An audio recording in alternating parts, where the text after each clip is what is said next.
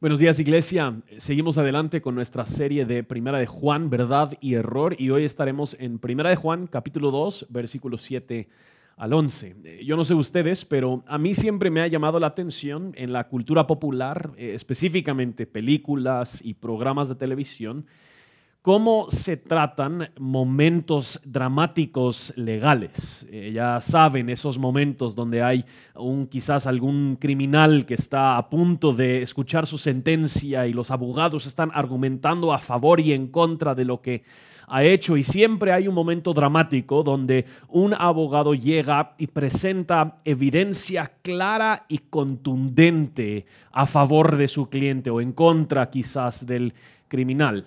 Eh, en los Estados Unidos, de hecho, nosotros tenemos una frase que usamos que es smoking gun, que es como la pistola humeante, que, que apenas se ha encontrado recién disparada la pistola, para referirnos específicamente a ese tipo de evidencia. Si tienes una prueba contundente y clara de algo, decimos que tienes un smoking gun, tienes esta pistola humeante, evidencia que deja completamente vencido a tu contrincante nosotros sabemos en nuestra cultura la importancia de la evidencia o de la prueba. En teoría, como cultura, especialmente en las ciencias, en la matemática, solo creemos algo si hay pruebas contundentes de ello. Eh, obviamente, pues las redes sociales quizás nos hacen un poquito la jugada y se rigen por otra regla, pero unos ejemplos. Eh, por ejemplo, alguien dice que, una mujer dice que cree que está embarazada. Claro que nos, nos animamos, pero aún nos, nos contenemos un poco hasta qué, hasta que existe la prueba. Eh, o para usar quizás un ejemplo más contemporáneo de lo que hoy estamos viviendo cuando hay alguno de nuestros conocidos que está enfermo y sospecha que pueda ser el, el, COVID. No queremos adelantarnos, entonces esperamos a que se haga la prueba. Nosotros entendemos este concepto de la importancia de comprobar, de demostrar la verdad, la certeza de algo. Sin embargo, cuando se trata de nuestra fe, de realmente comprobar nuestra fe, hemos tenido eh, una aplicación de este concepto un poquito caprichosa y variada. Por un lado, hay, hay gente quienes aplican pruebas de la fe de otras personas que la Biblia jamás afirma.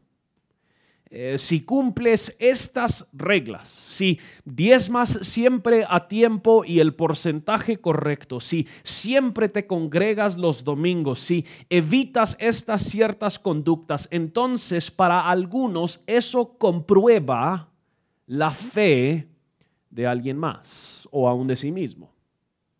al mismo tiempo, hay ciertos movimientos, quizás un poco más nuevos, que no creen que la fe es algo que se debería comprobar. Dirían, es que esta es, este es asunto privado, esto es mío y, y, tú quién eres para estar juzgando y evaluando si yo soy cristiano o no, si mi fe es sincera o no. Esta es mía, tú cuídate y preocúpate por tu propia fe y yo me voy a preocupar por la mía. Sin embargo, esta idea de comprobar nuestra fe, está en muchas partes del Nuevo Testamento. No la podemos evitar. Y ya hemos mencionado en varias ocasiones el propósito de Juan que él explica en 1 Juan 5, 13, que él quiere dejarle a sus lectores pruebas contundentes, una pistola humeante, un smoking gun de que ellos sí son salvos, sí son cristianos. Y en nuestro pasaje hoy nos encontramos con otra prueba en la carta de Juan. En los versículos previos a este pasaje hemos escuchado algunas de estas pruebas. Hace dos semanas con David Puerto vimos que si dices creer en Dios, si dices tener fe en Él, pero no confiesas tu pecado delante de Dios, o crees que tú estás sin pecado, que no tienes pecado, entonces no conoces a Dios. Hay una prueba contundente de tu fe. O sea que no es la perfección moral que comprueba que eres cristiano, más bien es la rapidez con la que confesamos nuestro pecado, que comprueba que andamos en la luz, que nuestra fe es sincera, que conocemos a Dios. La semana pasada vimos con Oscar que si dices conocer a Dios, y no obedeces a Dios, entonces eres un mentiroso, no conoces a Dios. Hay una prueba contundente de nuestra fe que nosotros vemos en la obediencia, sabiendo de nuevo que no es la perfección que se está exigiendo, sino que es el manejo adecuado aún de nuestro pecado, trayendo esto delante de Dios y fuimos recordados que Cristo entonces es nuestro abogado quien Él aboga por nosotros delante de Él cuando confesamos. Este mecanismo de Juan es muy confrontador. Pone en tela de juicio a aquellos quienes dicen, no, es que mi fe es mía, tú, tú preocúpate por la tuya y yo me voy a preocupar por la mía. Juan está diciendo, no, no, no, sí, sí hay algunas pruebas contundentes que se pueden utilizar para evaluar si tu fe, si mi fe es genuina es directo, como se diría tal vez en buen chapín, va al hueso, al grano. Y en nuestros versículos somos confrontados de nuevo con una de estas pruebas de nuestra fe. En estos versículos la idea es muy sencilla. Amar a tu hermano comprueba tu fe. Amar a tu hermano comprueba tu fe. Veamos primera de Juan, capítulo 2, versículo 7 al 11. Juan está siguiendo su argumento que él utilizó, que él viene trayendo en estos pasajes. Perdón, solo lo voy a encontrar aquí, no lo tenía listo, así que Primera de Juan 2, Primera de Juan 2, ya vamos, versículo 7 al 11. Dice, amados, no les escribo un mandamiento nuevo, sino un mandamiento antiguo que han tenido desde el principio. El mandamiento antiguo es la palabra que han oído. Por otra parte, les escribo un mandamiento nuevo, el cual es verdadero en él y en ustedes, porque las tinieblas van pasando y la luz verdadera ya está alumbrando. El que dice que está en la luz, y aborrece a su hermano, está aún en tinieblas. El que ama a su hermano permanece en la luz y no hay causa de tropiezo en él, pero el que aborrece a su hermano está en tinieblas y anda en tinieblas y no sabe, a dónde va porque las tinieblas han cegado sus ojos. Juan inicia esta sección recordándonos que esta idea de amar a tu hermano, del amor que nosotros tenemos los unos por los otros, no es un mandamiento nuevo, es un mandamiento antiguo. Versículo 7, amados, no les escribo un mandamiento nuevo, sino un mandamiento antiguo que han tenido desde el principio, el, mandamiento de amar al hermano no es un mandamiento nuevo, al contrario, esto es quizás uno de los mandamientos antiguos integrados dentro de la mera creación de Dios. Uno de los propósitos principales aún de, dados por Dios en la cultivación de la creación en Génesis 1 era el bienestar los unos de los otros. Trabajamos, cultivamos, creamos para seguir alimentando, expandiendo y cuidando los unos a los otros. Vemos de nuevo estas ideas de amar al hermano afirmados cuando Caín asesina a Abel y Dios lo castiga por haber derramado sangre de imagen y semejanza de él. Vemos en la ley que Dios le da a su pueblo una afirmación constante de una preocupación genuina y profunda que deberían tener los unos por los otros. Donde había necesidad, habían provisiones dentro de la ley para el cuidado mutuo. Donde había injusticia, habían provisiones dentro de la ley para procurar la justicia. Este mandamiento no es nuevo, es un mandamiento antiguo. Y específicamente muchos aún han expresado que de los diez mandamientos, los últimos seis mandamientos funcionan en un aspecto horizontal, preocupándose con honor al padre y a, su madre, no mentir, no robar, no asesinar, no codiciar, no cometer adulterio. Vemos a lo largo de los profetas que uno de los mensajes principales del cual fue condenado el pueblo de Israel fue por su constante despreocupación por temas de justicia y amor por los demás. No daban sus ofrendas como la ley exigía, no cuidaban a los marginados, no procuraban justicia. Y luego llegamos al ministerio de Jesús y, y vemos estos mandamientos en carne y hueso.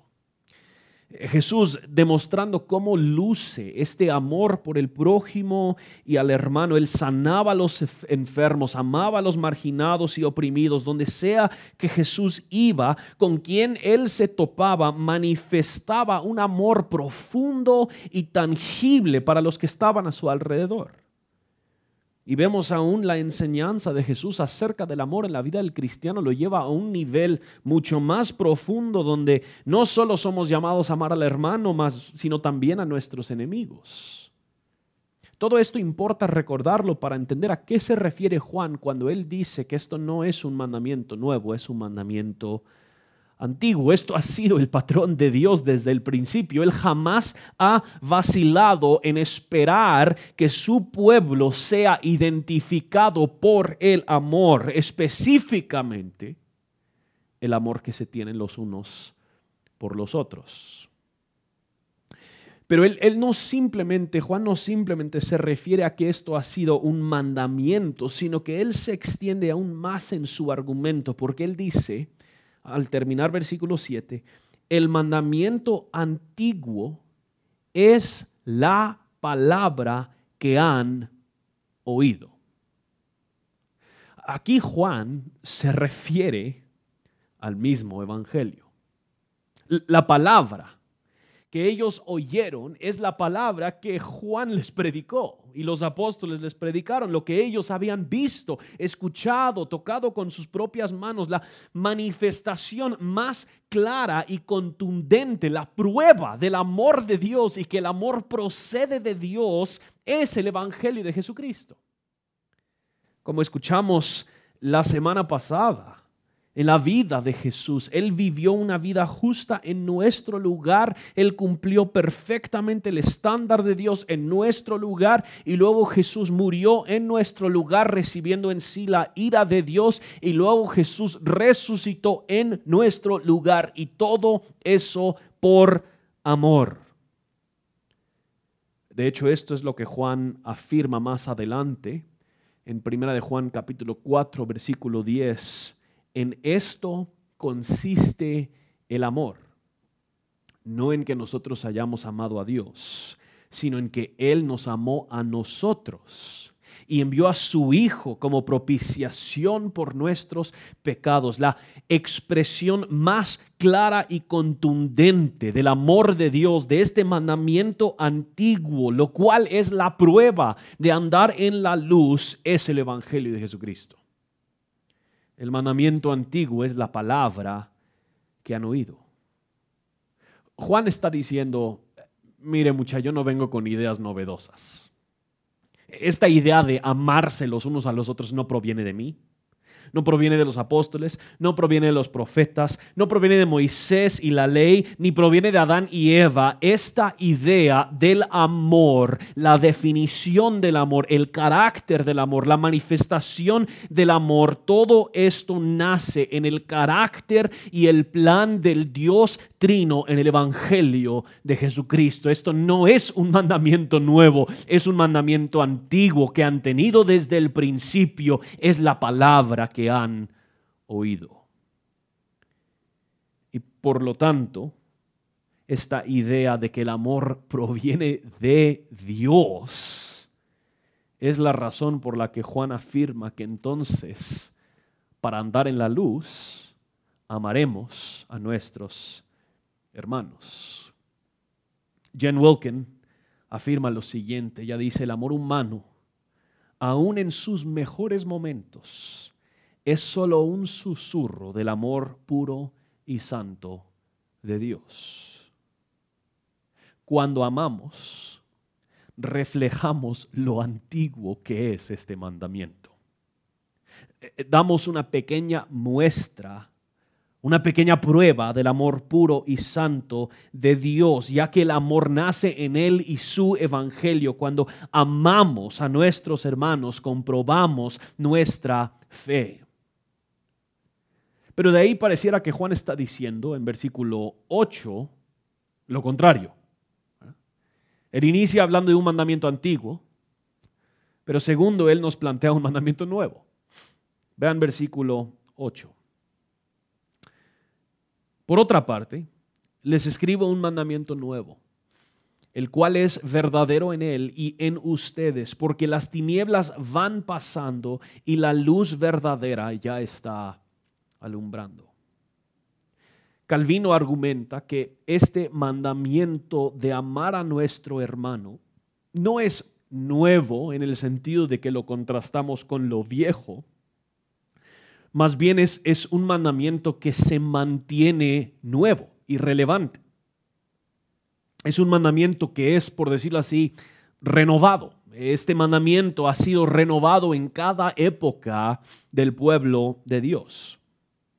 Luciano Jaramillo comenta, dice, el apóstol afirma que esto es un mandamiento revelado desde el principio, por lo que es antiguo, pero también vigente y nuevo en el sentido que Jesús lo resumió y confirmó.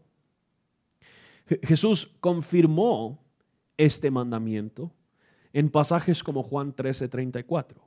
Jesús dice, un mandamiento nuevo les doy que se amen los unos a los otros, que como yo los he amado, así también se amen los unos a los otros.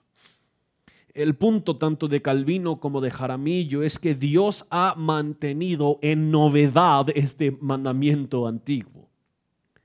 A lo largo de la historia Dios sigue renovando este mandamiento, sigue siendo vigente. El mandamiento de amar al hermano nunca caduca, nunca se vence, nunca se considera un mandamiento enteramente viejo, siempre es vigente, siempre relevante y contemporáneo, demandando nuestra obediencia. Y, y en una frase muy corta, Juan de nuevo afirma la centralidad del Evangelio. Él dice que este mandamiento es verdadero en Él. De, nuevo, en, en, la vida, muerte y resurrección de la obra de Jesús, este mandamiento encuentra su mayor manifestación y expresión. ¿Quieres saber cómo luce el amor? Este mandamiento es verdadero en Él. Mira el Evangelio. Y Juan añade una razón de por qué a este versículo, del por qué. E-, él dice, porque las tinieblas van pasando y la luz verdadera ya está alumbrando. Hay muchísimo en estas líneas que pudiéramos desmenuzar, pero muy sencillamente, Juan está afirmando que el plan de Dios se está encaminando hacia su fin exitoso. Cristo, la luz del mundo, ya ha conquistado las tinieblas el dominio del pecado y el dominio de las tinieblas, el dominio de la ceguera espiritual ya han sido conquistados en la persona y obra de Cristo. Él ya ha establecido su reino, Él está sobre su trono y poco a poco en el historial del mundo se está avanzando hacia aquel día cuando ya no hay tinieblas, sino que Jesús en su luz admirable alumbra todo y una de las pruebas de que esto está sucediendo es el amor que tienen los hermanos los unos por los otros. Entonces, después de hablar de este mandamiento antiguo y del mandamiento nuevo, Juan nos llega a explicar qué es este mandamiento. Noten versículos 9 al 11. El que dice que está en la luz y aborrece a su hermano, está aún en tinieblas. El que ama a su hermano permanece en la luz y no hay causa de tropiezo en él. Pero el que aborrece a su hermano está en tinieblas y anda en tinieblas y no sabe a dónde va porque las tinieblas han cegado a sus ojos. ¿Cuál es el mandamiento? ¿Cuál es la prueba contundente de que estamos en la luz y que la luz está avanzando y conquistando a las tinieblas? Muy sencillamente es el amor entre los hermanos. Es amar a nuestros hermanos. Hemos visto esta idea de andar en la luz antes en el libro. Andar en la luz es una metáfora que Juan utiliza a lo largo de su libro que tiene que ver con la santidad del cristiano, con cuánto realmente está conociendo a Dios. El que anda en la luz está procurando vivir esta vida santa, esta vida que agrada a Dios. Andar en la luz en versículos 5 al 10 del capítulo 1 es reconocer y confesar nuestro pecado, arrojándonos sobre el perdón fiel y justo de Dios. Y en este pasaje, andar en la luz incluye amar a nuestros hermanos. Esto no nos debería de sorprender, ¿verdad? A, a, lo largo de las escrituras, amar a Dios viene vinculado con el amor al prójimo. No podemos tener uno sin el otro. Esto es el argumento de Juan. Si dices andar en la luz, si dices conocer a Dios, si, si, dices vivir una vida que le agrada a Dios, pero no amas a tu hermano, entonces estás cegado por las tinieblas.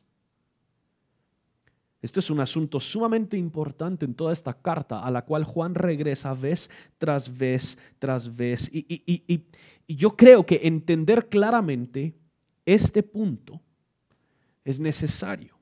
Porque este punto trata realmente con una plaga que está infectando el cristianismo. Muchos de nosotros pensamos en nuestro caminar con Dios, en nuestro andar en la luz como un caminar individual con Dios, nuestra piedad privada. Entonces, de nuevo, yo voy a hacer las cosas santas, tú viví tu vida, yo voy a vivir la mía y así todos nos llevamos bien con Dios. Entonces, yo no voy a hacer esto, yo no voy a hacer lo otro, yo voy a hacer las cosas que yo debería hacer, voy a leer mi Biblia, voy a orar, voy a ir a la iglesia y así yo voy a vivir una vida santa. Y jamás nos detenemos para tomar en cuenta que una parte esencial de vivir una vida santa delante de Dios, de andar en la luz, es la manera en la que amamos a nuestros hermanos y hermanas en Cristo. Y, solo un punto aclaratorio que es importante. Juan está refiriéndose específicamente del amor que tenemos los unos por los otros como cristianos. Él utiliza este término hermano, no usa el término más general prójimo. No cabe duda que el amor del prójimo también es una señal, una prueba de nuestra fe, pero Juan está enfatizando este asunto del amor que nos tenemos como iglesia. Y este punto es uno que Juan enfatiza no solo en su carta, sino que también en su evangelio. En Juan 17. Francis Schaeffer habla de Juan 17, 20 al 21 y dice que es la apologética del amor. Noten lo que dice Jesús en este pasaje de Juan 17. Dice, pero no ruego solo por estos, sino también por los que han de creer en mí, por la palabra de ellos, para que todos sean uno. Como tú, oh Padre, estás en mí y yo en ti, que también ellos estén en nosotros, para que el mundo crea que tú me enviaste. Jesús está enfatizando el amor y la unidad que Él espera de los que consideran ser discípulos de Él. Jesús mismo afirma que la manera en la que conocerán que son sus discípulos es por el amor que tienen los unos por los otros. El punto es que cuando seguidores de Jesús se aman de esta manera, eso sirve como evidencia pública del Evangelio.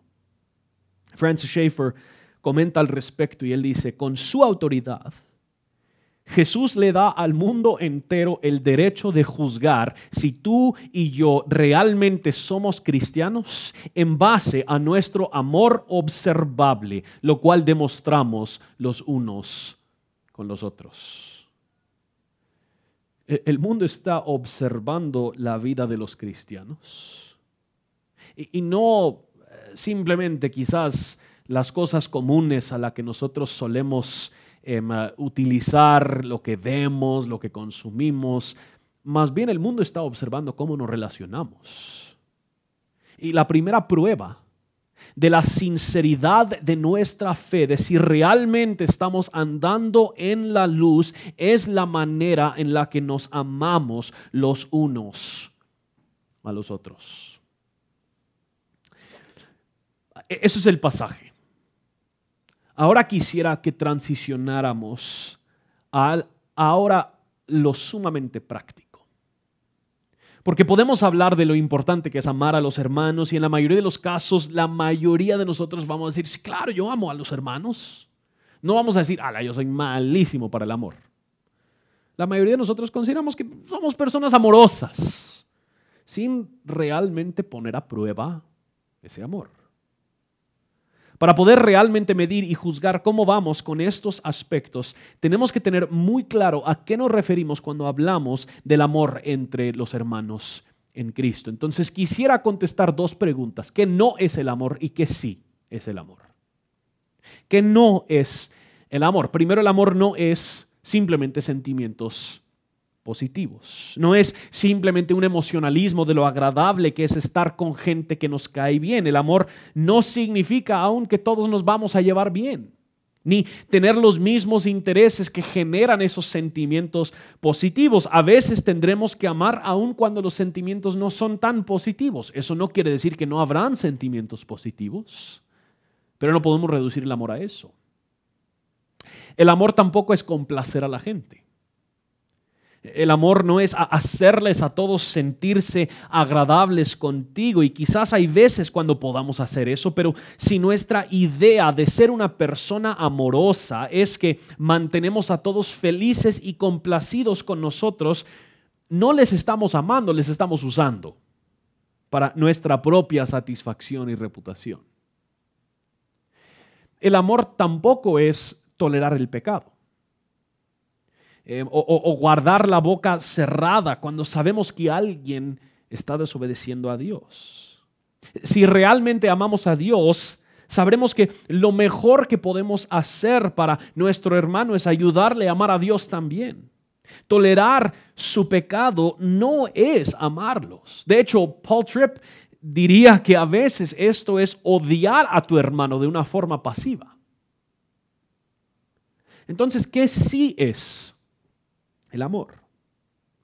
Juan lo destaca un poquito en su carta, pero no necesariamente nos da una definición clara. Nos dice que esto comprueba nuestra fe, pero tal vez nos ayudaría a ver un poquito otro pasaje muy conocido. 1 Corintios 13, 4 al 7. El apóstol Pablo dice, el amor es paciente, es bondadoso. El amor no tiene envidia. El amor no es jactancioso, no es arrogante no se porta indecorosamente, no busca lo suyo, no se irrita, no toma en cuenta el mal recibido. El amor no se regocija de la injusticia, sino que se alegra con la verdad. Todo lo sufre, todo lo cree, todo lo espera y todo lo soporta. Este listado es fuerte. No sé si lo has hecho en algún momento, pero quizás lo podrías hacer para comparar tu vida con este listado. Podrías cambiar la palabra amor por tu nombre por ejemplo, Justin es paciente y bondadoso. Justin no tiene envidia. Duele hacerlo porque hasta da risa. Vemos cuánto nos falta. Muy sencillamente entonces, el amor a mi hermano es preocuparme por y procurar su bienestar, tal y como Dios lo define. Preocuparme por y procurar su bienestar, tal y como Dios lo define, pero eso todavía es un poco ambiguo, ¿verdad? Así que entremos a lo muy concreto.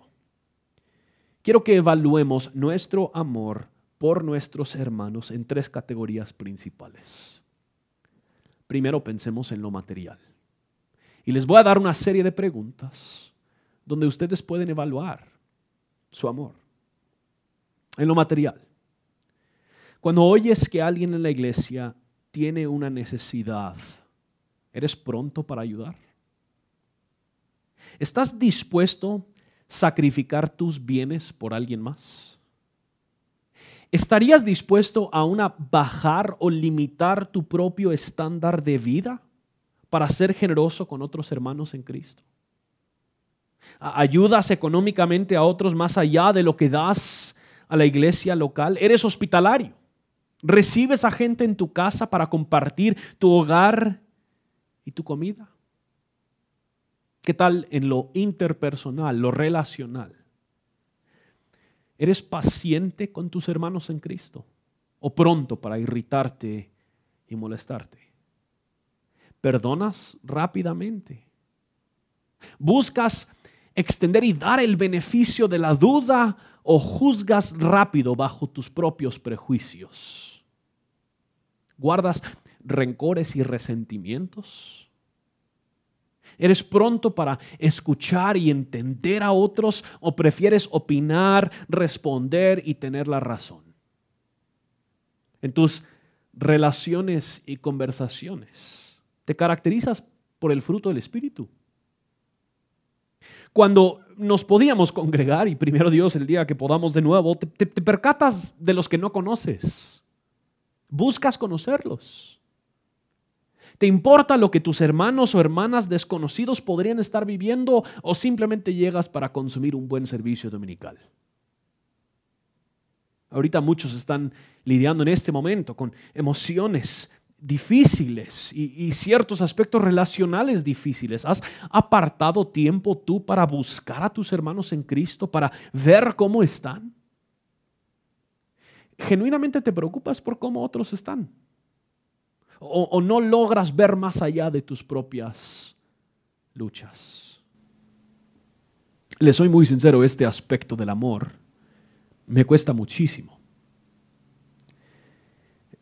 Estar sentado en mi computadora en oración, delante de Dios, escribiendo estas preguntas, era doloroso para mí. Yo, de hecho, ni las quería preguntar, porque sé lo poco que yo podría responder de manera afirmativa. Los que me conocen tal vez podrían aún explicarlo mejor o tal vez hasta han sido lastimados por mis falencias. Yo soy pronto para argumentar, para buscar tener la razón, para aparentar conocimiento. Soy pronto para irritarme y perder mi paciencia. El Señor ha venido trabajando en estas áreas de mi vida por años y a veces pareciera que no avanzo. Les digo eso porque yo sé muy personalmente cuánto quizás podrán doler estas preguntas, de darnos cuenta de lo lejos que podamos estar. Una tercera categoría, lo espiritual. ¿Estás preocupado por el crecimiento espiritual de tus hermanos en Cristo?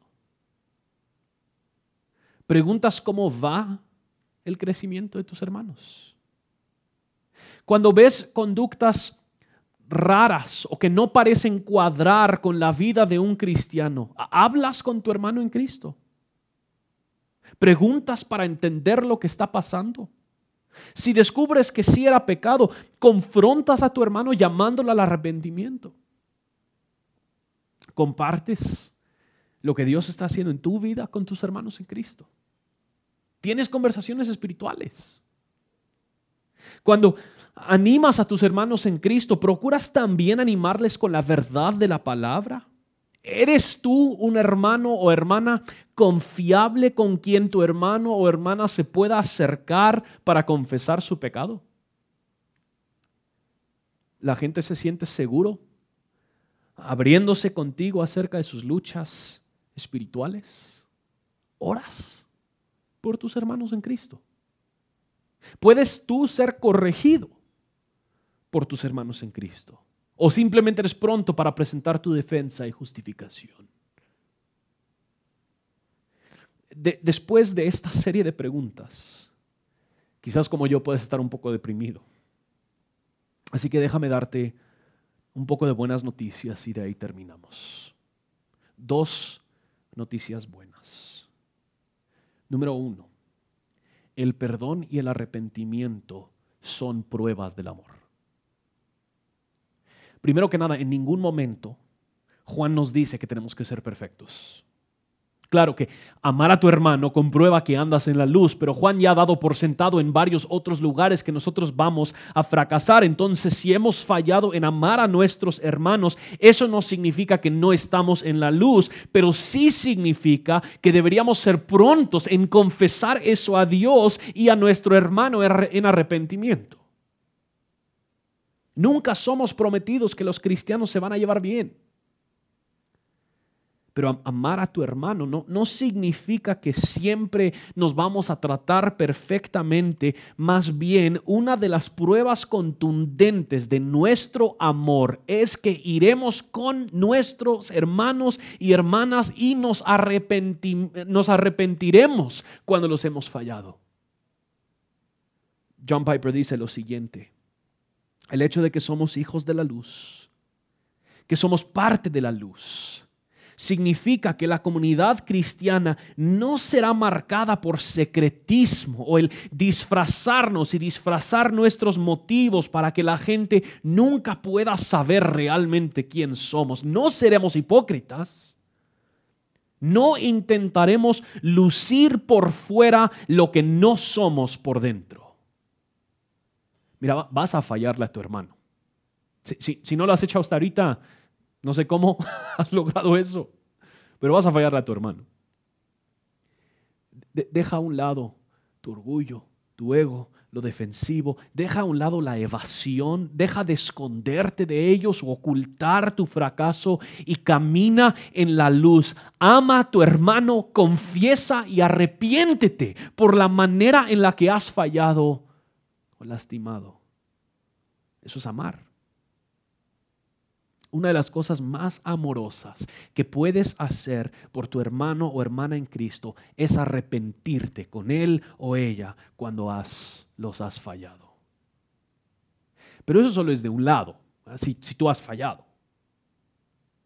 Si quieres amar bien a tu hermano o hermana en Cristo cuando tú has sido lastimado, otorga el perdón de manera completa y pronta no porque queremos ignorar el mal que nos han hecho, sino porque amamos a nuestros hermanos más de lo que amamos la venganza o el tener la razón.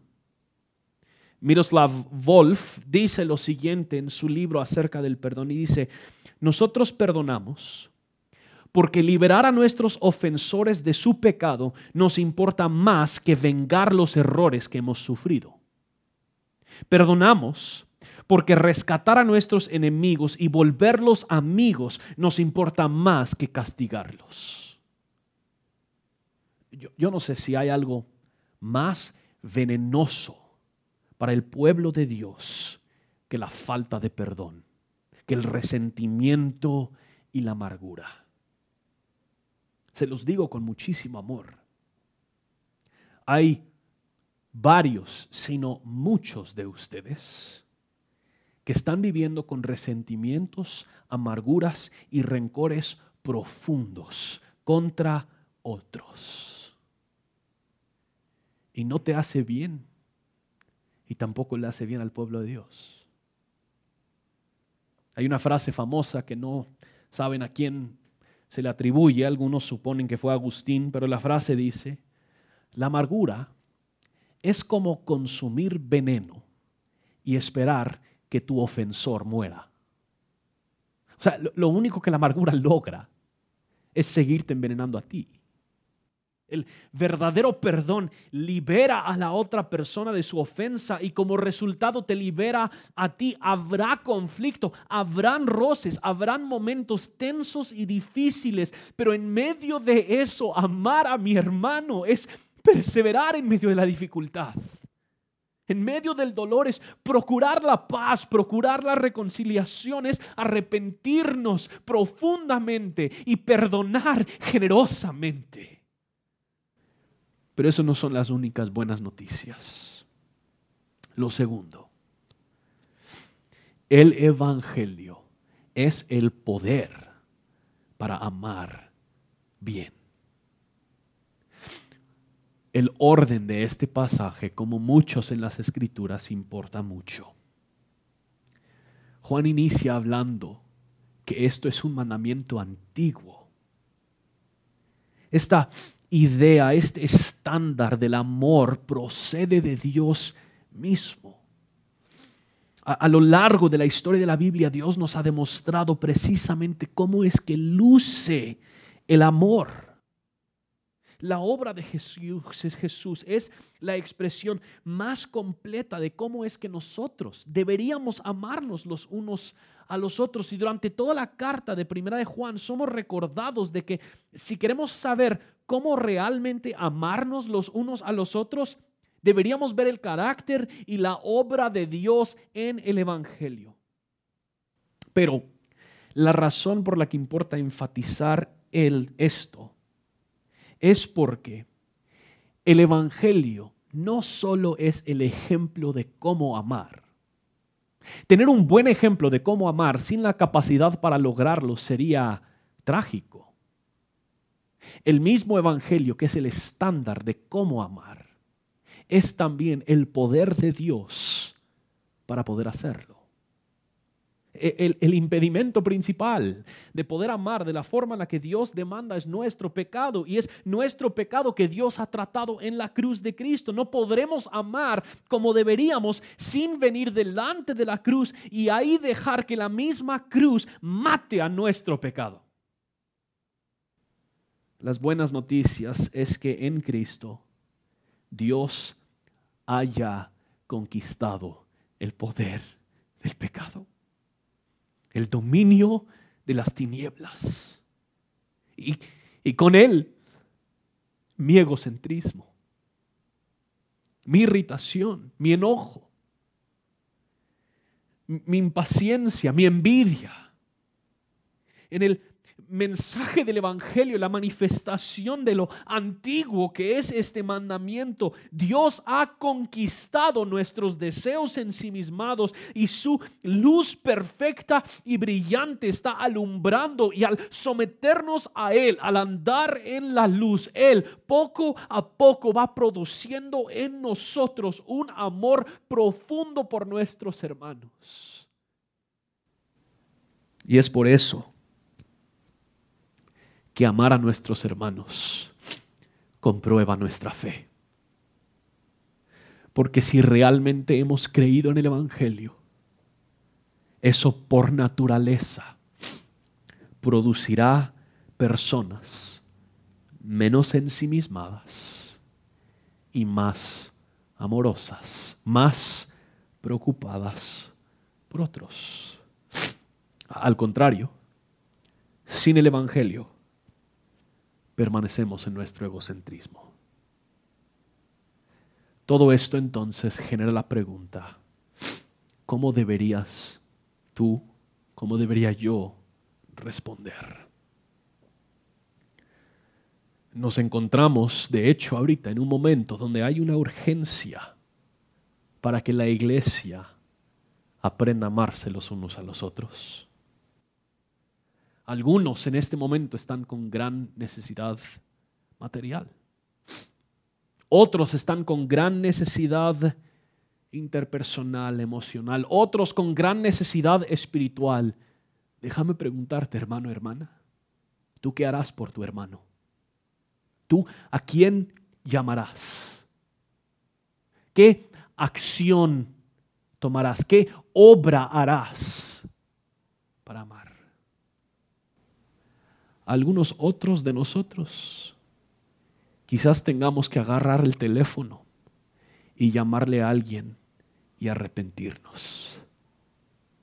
Hermano, te ruego, hermana, te ruego, no esperes, no esperes más. Ama a tu hermano, a tu hermana, agarra el teléfono, llámalo, humíllate, confiesa y arrepiéntete. Otros tenemos que perdonar. Tampoco esperes. Ahorita, en este momento, busca a Dios y pídele la fuerza de liberar a tu ofensor de su ofensa. Y lo que todos nosotros tenemos que hacer es ver el Evangelio, abrazar el Evangelio, someternos a ese mandamiento antiguo que es la palabra que hemos oído, porque sin el Evangelio nada de esto es posible. Nuestro amor los unos por los otros, comprueba nuestra fe. Oremos, Señor, gracias por tu amor hacia nosotros. Gracias, Padre, por tu amor en procurar el plan de nuestra redención. Gracias, Hijo, por tu amor en venir y sacrificarte por nosotros. Gracias, Espíritu, por tu amor en morar en nosotros y producir en nosotros este amor. Y pedimos, oh Dios, Trino, que empoderes a tu iglesia, que confrontes a tu iglesia en su egocentrismo y que empieces por mí, Señor. Y que estimules en tu iglesia un amor, una generosidad, una humildad profunda que está dispuesta a entregarse por el bienestar de su hermano, tal y como tú lo has hecho por nosotros en Cristo. Gracias Señor por tu amor hacia nosotros. Gloria sea al Padre, al Hijo y al Espíritu Santo. Es en el nombre de Jesús que oramos. Amen.